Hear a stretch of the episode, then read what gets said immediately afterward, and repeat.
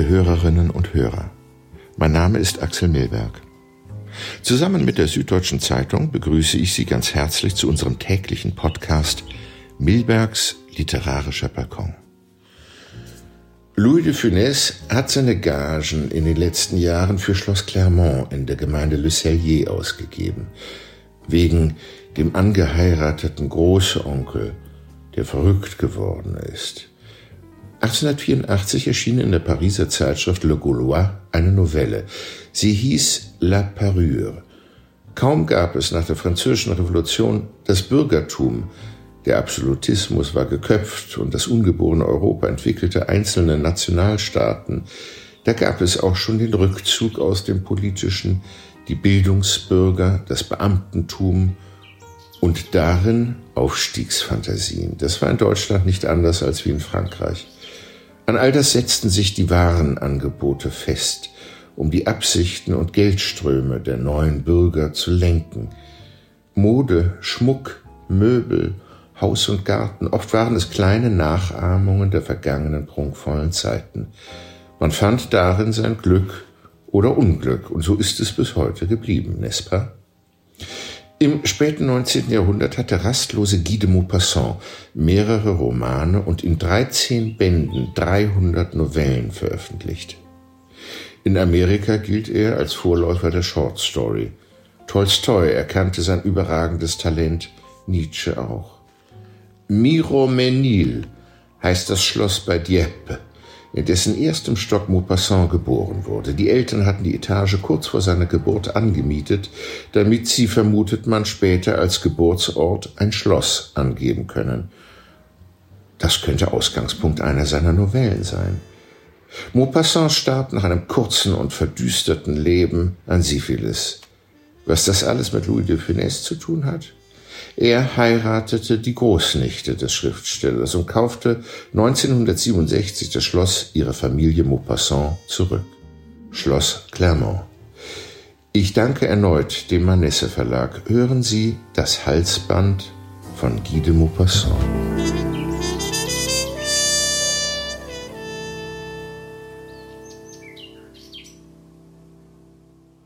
Sie war eines jener reizenden, jener charmanten Mädchen, die gleichsam durch ein Versehen des Schicksals in eine Beamtenfamilie hineingeboren werden.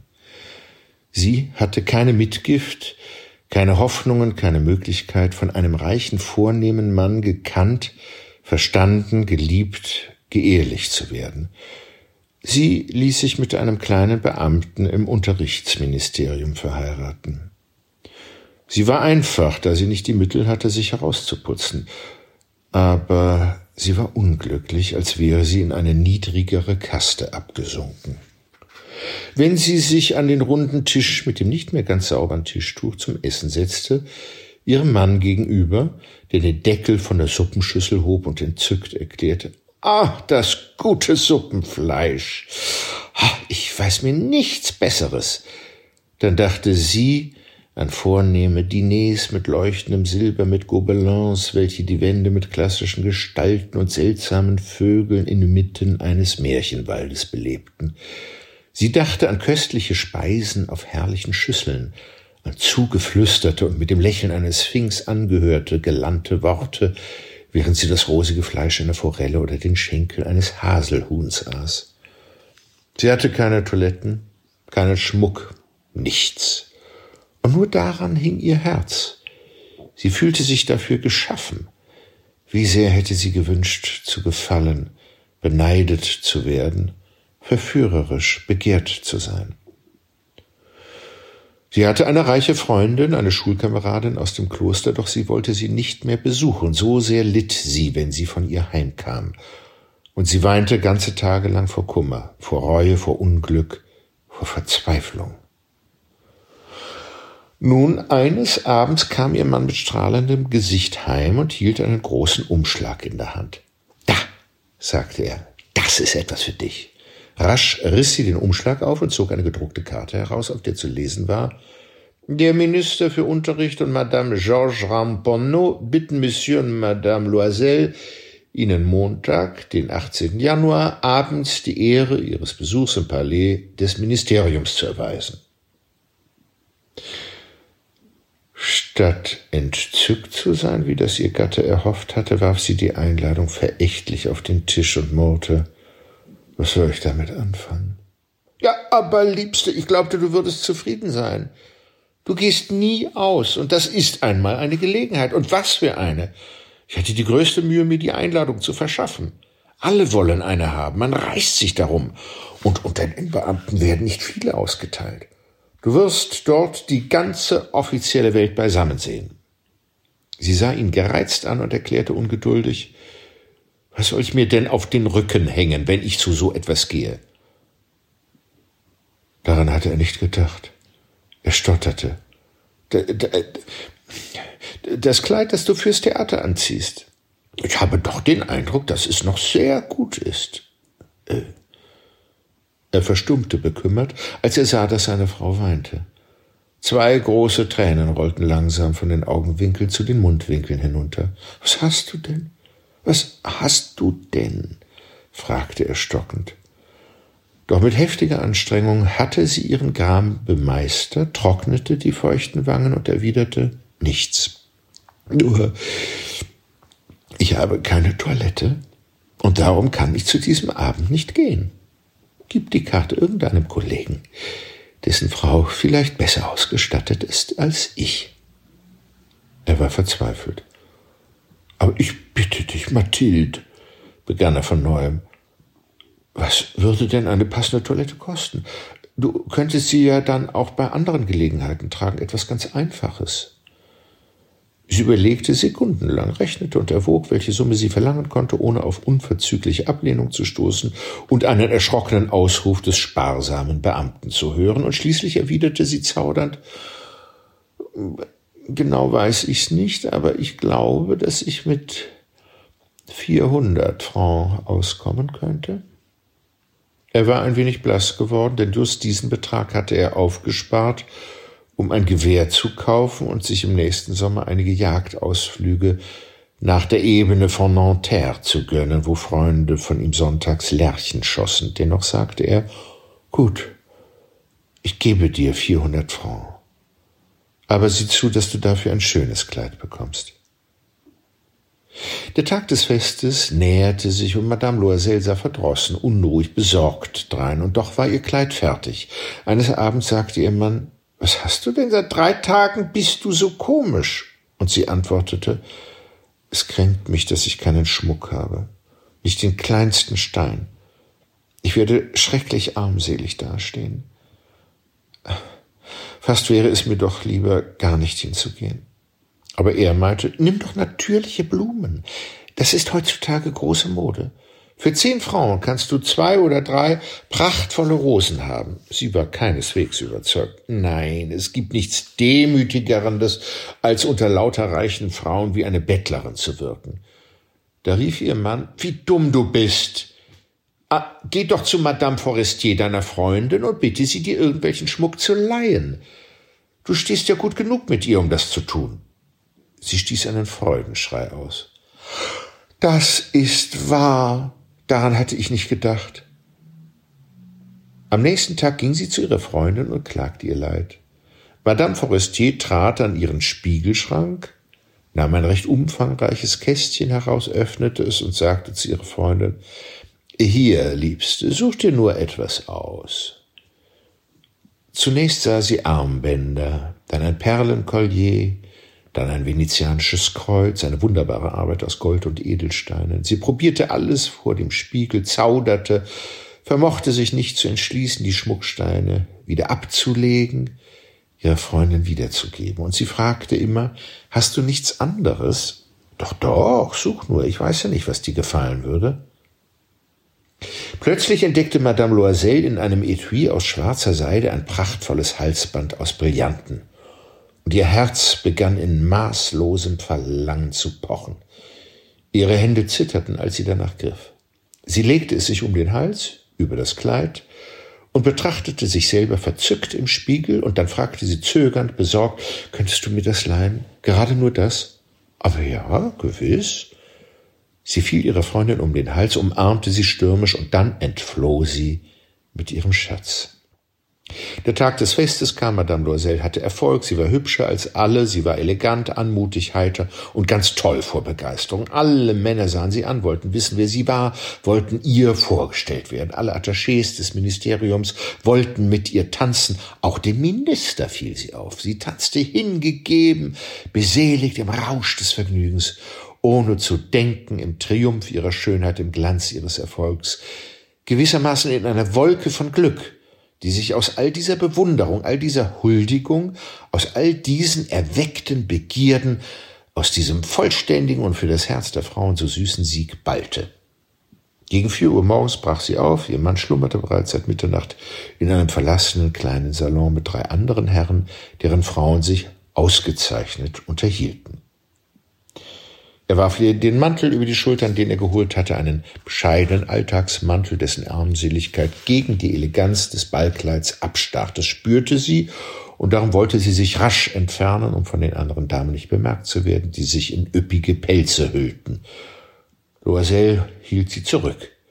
Äh, warte doch, du wirst dich draußen erkälten. Ich rufe einen Fiaker. Doch sie hörte nicht auf ihn und eilte die Treppe hinunter. Als sie auf der Straße waren, fanden sie keinen Wagen und sie begannen zu suchen und riefen jeden Kutscher an, der in der Ferne vorüberfuhr. Sie gingen verzweifelt, schlotternd zur Seine. Schließlich fanden sie am Ufer eines jener alten Fuhrwerke, die man in Paris erst nach Anbruch der Nacht sieht, als schämten sie sich tagsüber ihrer Kümmerlichkeit.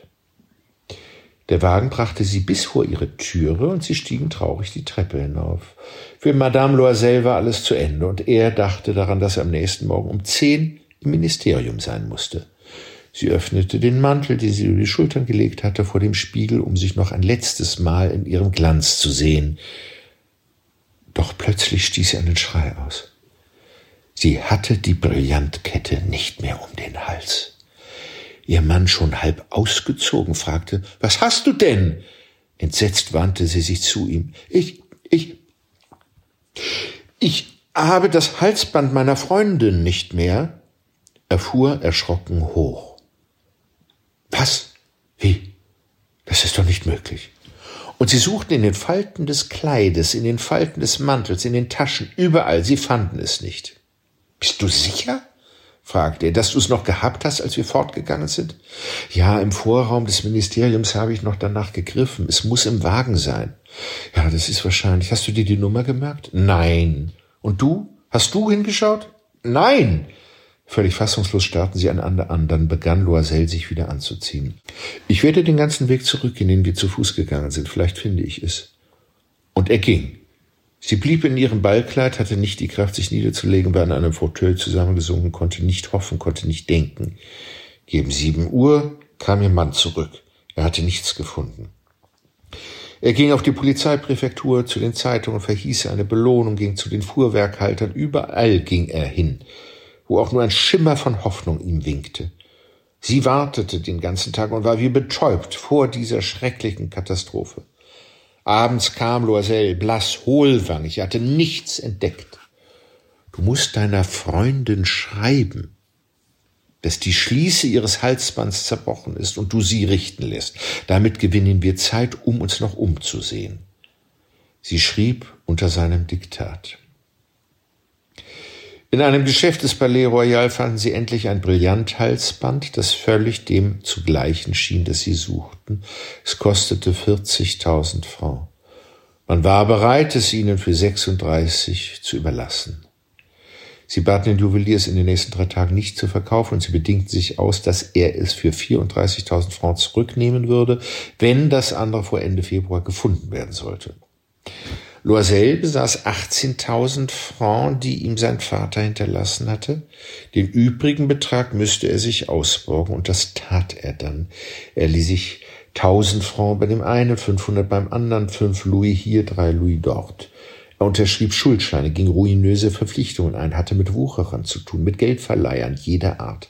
Er setzte seine ganze Laufbahn aufs Spiel, gab Unterschrift, ohne zu wissen, ob es halten werde, was er versprach, und völlig übermannt von den Sorgen der Zukunft, von dem düsteren Elend, das sich auf ihn herabsenken würde, von der Aussicht auf all die körperlichen Entbehrungen, die moralischen Foltern, ging er das neue Halsband holen und legte 36.000 Francs auf den Ladentisch des Juweliers. Als Madame Loisel den Schmuck zurückbrachte, sagte ihre Freundin ein wenig gekränkt, Du hättest ihn mir schon früher bringen können. Es war doch immerhin möglich, dass ich ihn gebraucht hätte. Sie öffnete das Etui gar nicht, wie das Madame Loisel befürchtet hatte. Und wenn sie den Tausch bemerkt hätte, was hätte sie gedacht, was hätte sie gesagt? Hätte sie sie nicht für eine Diebin gehalten? Madame Loisel musste jetzt das traurige Leben der Notleidenden kennenlernen. Sie fand sich übrigens mit einem Schlag und heldenhaft damit ab. Die furchtbare Schuld musste bezahlt werden. Nun, sie würde sie bezahlen. Man schickte das Dienstmädchen weg, man übersiedelte, man bezog eine Wohnung von Dachkammern. Jeden Monat mussten Schuldscheine eingelöst, andere erneuert, musste Zeit gewonnen werden. Der Mann arbeitete abends, um die Buchführung eines Kaufmanns in Ordnung zu halten, und nachts schrieb er Kopien zu fünf Sous die Seite. Und dieses Leben dauerte zehn Jahre. Am Ende dieser zehn Jahre hatten sie alles zurückgezahlt, alles samt den halsabschneiderischen Bedingungen der Wucherer und den aufgelaufenen Zinsen.